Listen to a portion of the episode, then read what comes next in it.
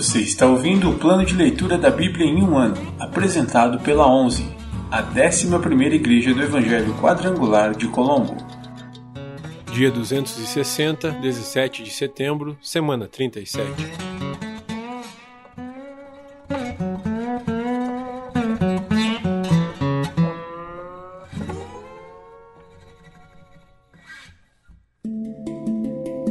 Novo Testamento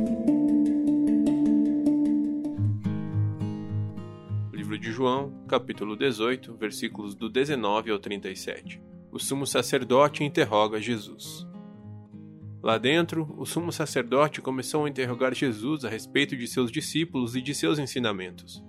Jesus respondeu: Falei abertamente a todos, ensinei regularmente nas sinagogas e no templo, onde o povo se reúne. Por que você me interroga?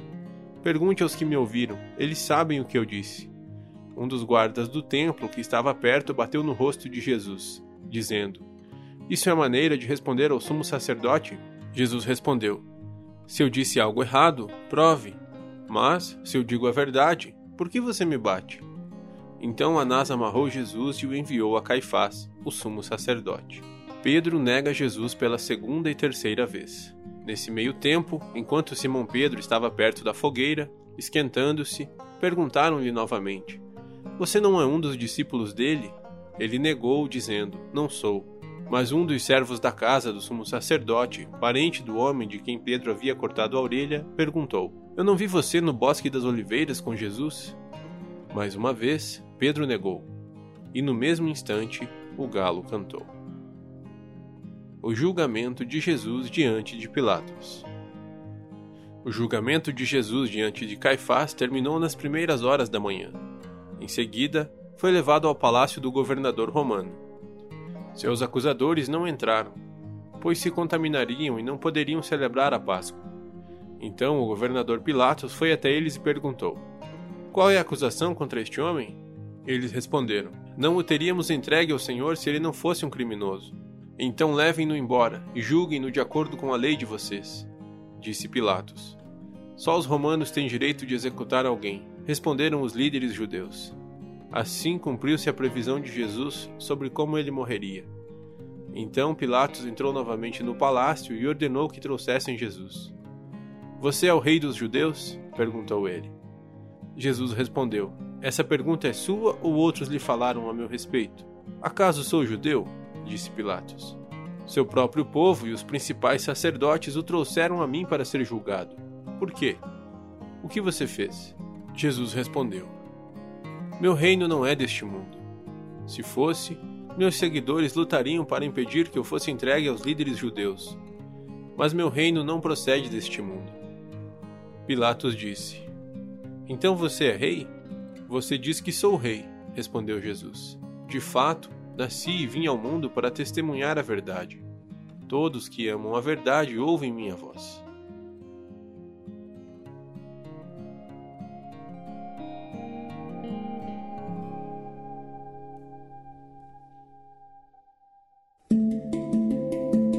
Antigo Testamento Livros históricos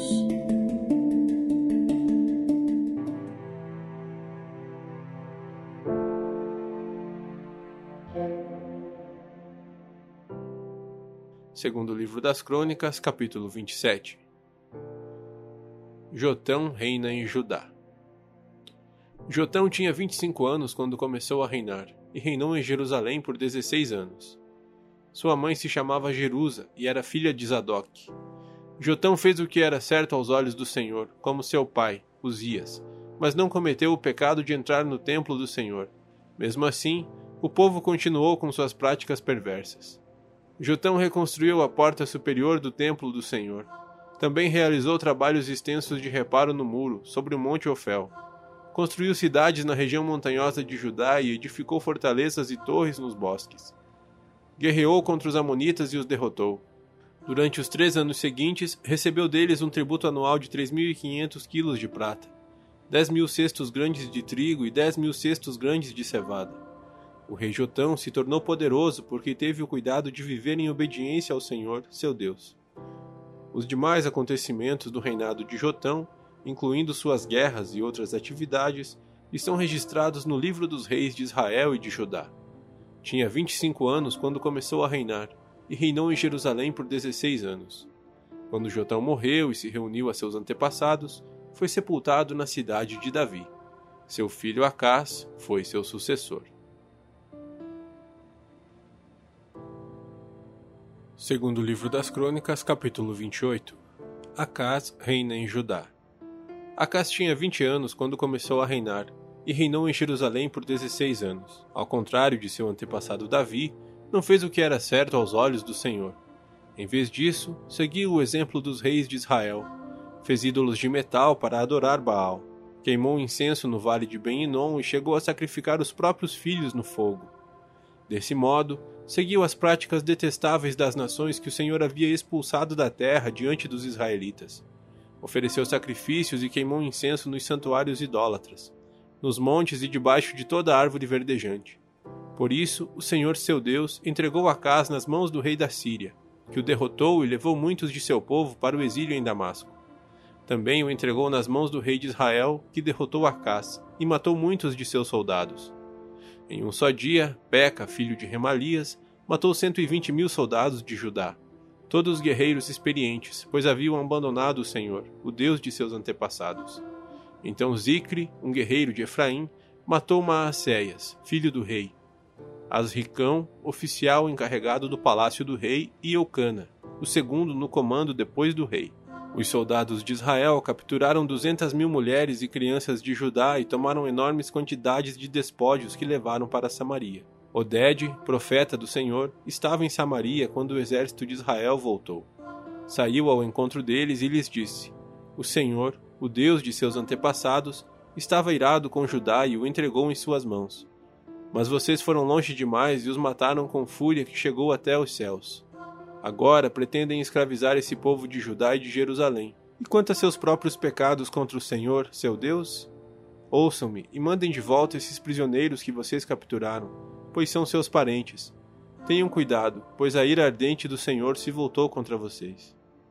Então alguns dos líderes de Israel, Azarias, filho de Joanã, Berequias, filho de Mesilemote, Jeisquias, filho de Salom, e Amasa, filho de Adlai, confrontaram os homens que voltaram da batalha. Não tragam os prisioneiros para cá, disseram. Se o fizerem, aumentaremos nossos pecados e nossa culpa diante do Senhor. Nossa culpa já é grande, e a ira ardente do Senhor se voltou contra Israel. Então os guerreiros libertaram os prisioneiros e colocaram os despojos diante dos líderes do povo. Os quatro homens, já mencionados por nome, vieram à frente e deram roupas dos despojos aos presos que estavam nus. Vestiram-nos, deram-lhes sandálias, providenciaram comida e bebida para eles e aplicaram bálsamo sobre seus ferimentos. Puseram sobre jumentos aqueles que estavam fracos e levaram todos os prisioneiros de volta para seu povo em Jericó, a cidade das palmeiras.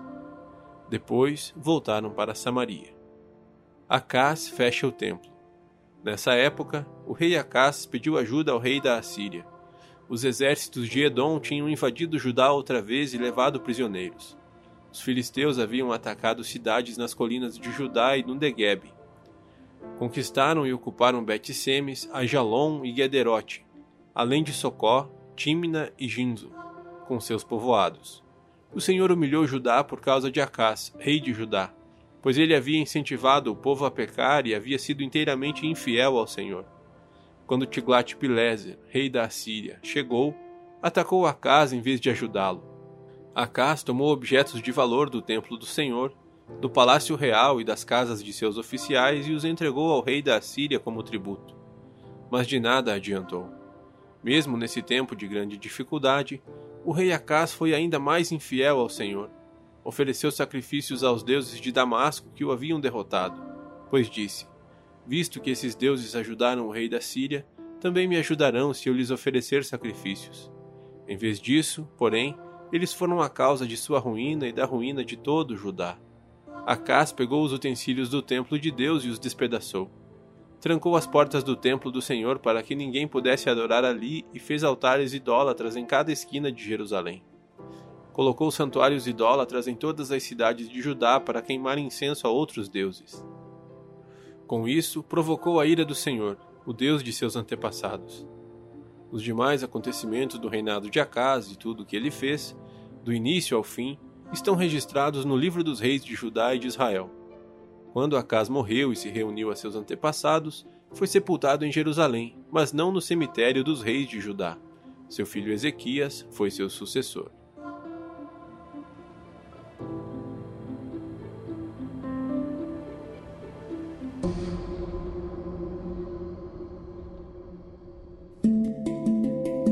Livros poéticos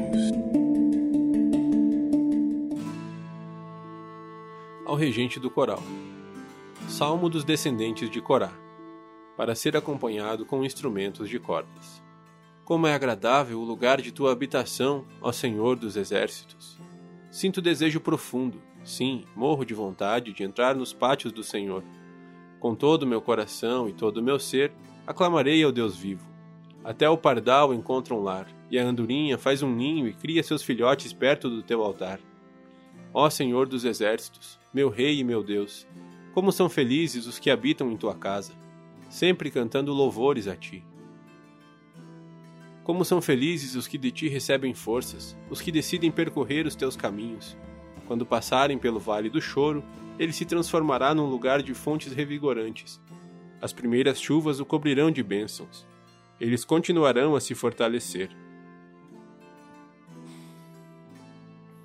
Eles continuarão a se fortalecer, e cada um deles se apresentará diante de Deus em Sião. Ó Senhor, Deus dos exércitos, ouve minha oração. Escuta, ó Deus de Jacó.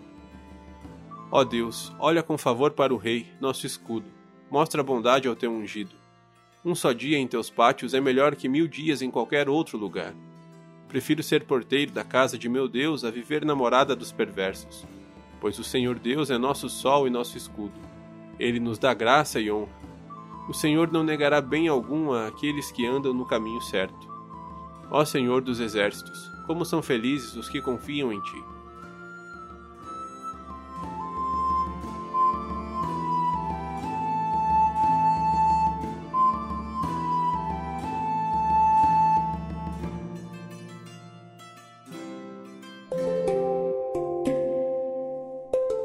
Versículo da semana.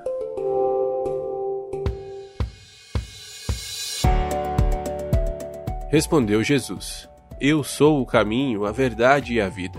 Ninguém vem ao Pai a não ser por mim. João 14, 6 Respondeu Jesus: Eu sou o caminho, a verdade e a vida. Ninguém vem ao Pai a não ser por mim. João 14, 6 Respondeu Jesus: Eu sou o caminho, a verdade e a vida. Ninguém vem ao Pai a não ser por mim. João 14, 6